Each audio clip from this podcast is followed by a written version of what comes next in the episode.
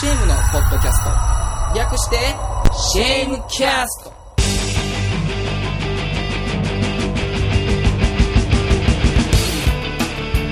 皆さんこんにちは。シェームのボーカルギターカットです。ギターの吉村拓也です。ベースの奥滝交渉でそして今週もドラムのイロンです。はい飲み物を飲み 飲みながらの発言だったですけども今週もですね、はい。えーリハーサルスタジオから、えーリハーサルを終えたばっかりのはいほやほやの我々で、はい。えーお送りしたいと思うんですけれども、い。い、やーしかし先週はねまあ直前スペシャルということで、はい。10月19日日曜日下北沢クラブ251で行われた僕たちのフリーライブ「カムトゥゲザーの直前だったわけですね、終わりましたね、い、やーなかなか思い出深いライブに僕はなりましたよ どうですか？まだ一言ずつちょっともらうと。いやもうめちゃめちゃ楽しかったですよ。僕も楽しかったです。もう。うんなんか久しぶりのワンマンやったしいい感じでやりました。皆さんの中身があるようなな いような、えー。でも確かに本当そうですよね、うん。僕も楽しかったとしか言いようがないんだけども、最初のね1曲目2曲目ぐらいまでのあの緊張感たる。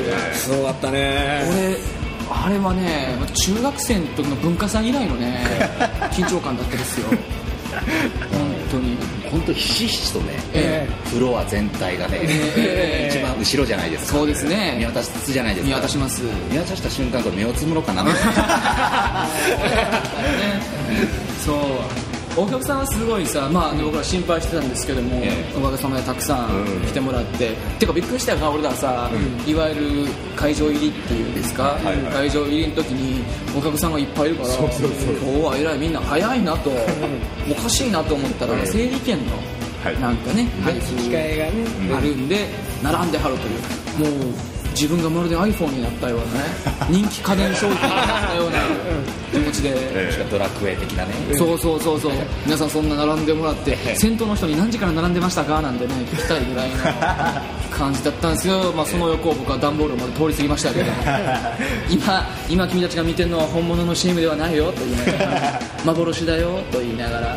まあそうやって人がたくさん来てくださって、だからフロアはすごいフロアっていうかその客席はね、はい。うんすげえあったかい感じで迎えてくれたじゃないですか、待ってましたよということでしかもなんかこうやっぱり再出発というか再スタートというか今までとは違うさあ頑張っていけよまさにこう応援されているようなそれなんてこっちはもうね、まあ、特に僕だと思いますけどね。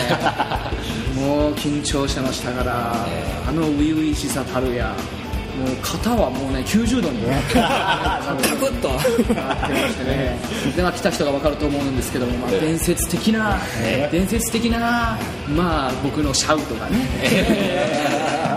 フロアにも響き渡り、まあ生き様を見せたなと思いましたけども、まあ、でも進むにつれね、どんどんリラックスしていき、まあ、本当になんだろう、まあ、終わった後はすっげえ疲れたですよ。こん。なだって時間的には結構1時間15分ぐらいとかかな、うん。まあ、今回は僕たちにねあのの一番濃厚なものを見せたいという気持ちがあったんでダラダラせずにバキッとやるぞというところでそんな曲数だったですけれどもそれでもなんか普段の疲れたぜみたいな、でもまあ気持ちいい疲れだったですね、そんな感じで、まあ来てくれた人は、えーありがとうそして来れなかった人も、えーまあ、11月も12月も結構ライブが、えー決まってきてますし、12月はツアーもありますから、えー皆さんぜひいらして来てくださいね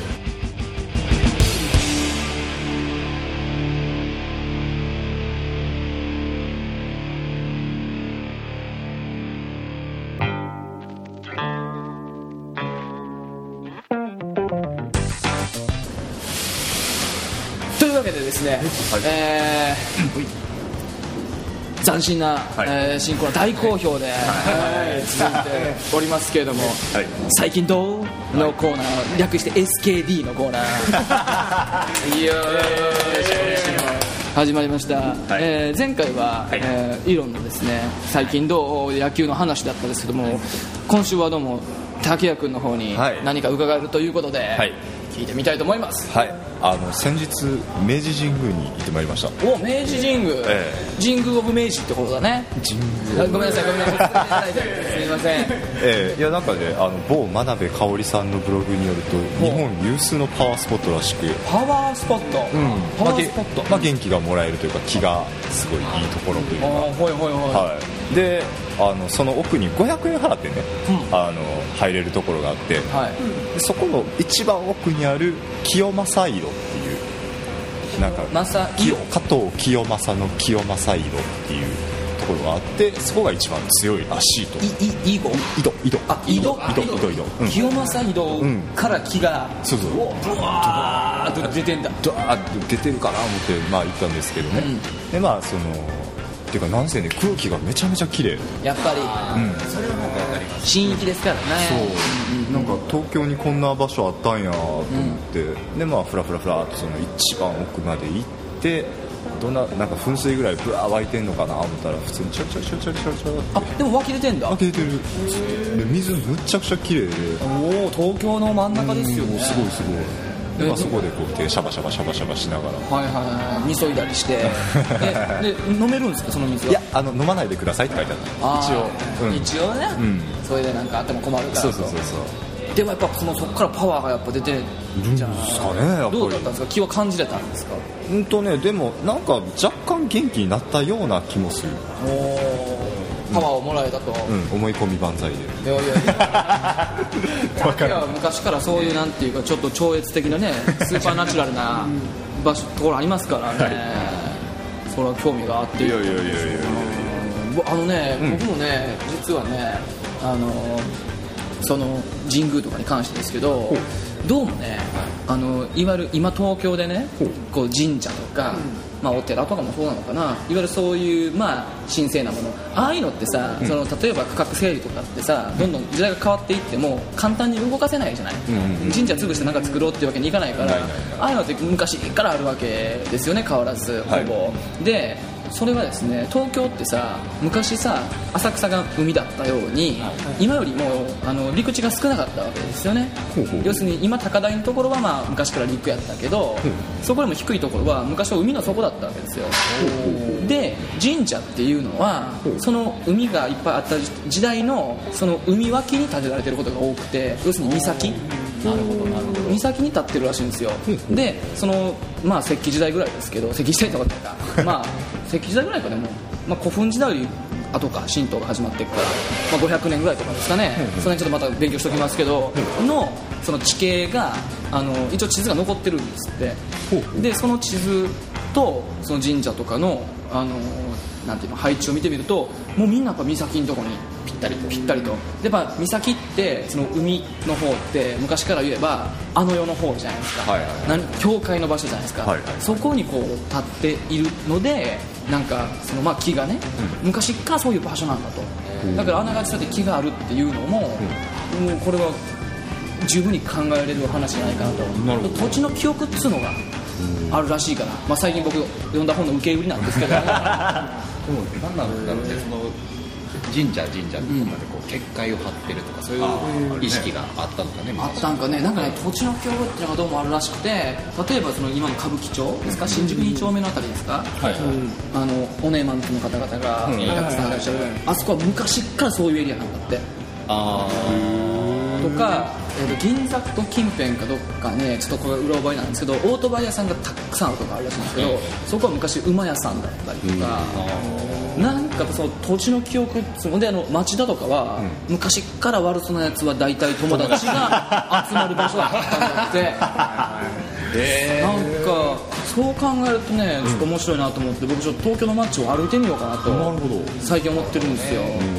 あのヨーロッパとかって結局そのなんていうかまず城を作ろうってことで城壁からあの都市が始まりますから、まあ、かなり区画整理されたところから始まるわけですよ、で大体その土地もまあ肥沃ですから、あの平らな平地がねいっぱいあるから、まあ、結構人工的に都市は作られやすいんだけど、東京の場合はそうでもなくて、その自然発生的にこうできた街であるから、それこそその大都会のど真ん中に明治神宮がありの、皇居がありの、かなり撤退な場所であるということで、これちょっとねなんか最近ちょっとその東京という街をまた見直してみたくなったので、そんなことをやってる滝谷先生がちょっと先行かれちゃって 悔しいよなっていう感じなんですけど。面白いね。面白いよ。なんかさそういうこうスーパーナチュラルなものっていうのを、お二人は感じたことがあるんですか？普段こう気をつけてるとか。気をつけてるかでも普通にあの金縛りとかそういうのってよくありますけど、よくありますか、はい、でもなんかこう自分の中でそれをいわゆる霊的なもんだと決定づけれないねまあまあね。まあまあ疲れたらねなるとなるんかなみたいな。のもあるし、なんかねその自然現象なのか肉体的疲労なのか、ただ昔あのスタジオでアルバイトしてた時があったんですけど10代の時にそのスタジオ横お墓だったんですよね。なるほど。でまあちょっと事務所的なところがあの受付の奥にあってでたまに疲れるとそこでこう寝てしまうことがあったんですけど、そこで寝るときはもう大体金縛りに会いましたけどね。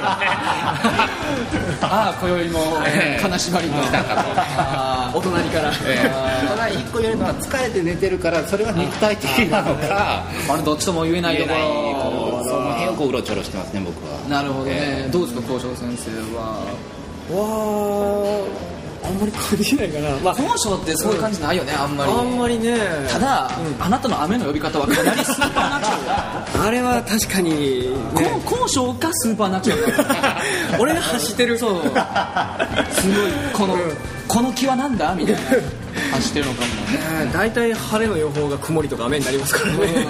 若干引き寄せていくよね。ね。雨方向に、ええ。大体雨の予報が2日後ぐらいとかやったら当日雨になったりしますからねライブの時は。まあまあそういう生ける伝説を 生けるスーパーナチュラルを抱えている、えー、シェームですけれども。なるほど、まあちょっとじゃあみんなで今度ねいっぺんちょっとお参りでも、ええ。ヒット祈願でも、いいと思いますああいいじゃないいですか。いい行きませんか、神聖なる年ところに2杯2拍手一礼一杯ですか？わかんないですけど、えー行ってみたいと思います。今日はなかなか面白い話を、え。ありがとうございました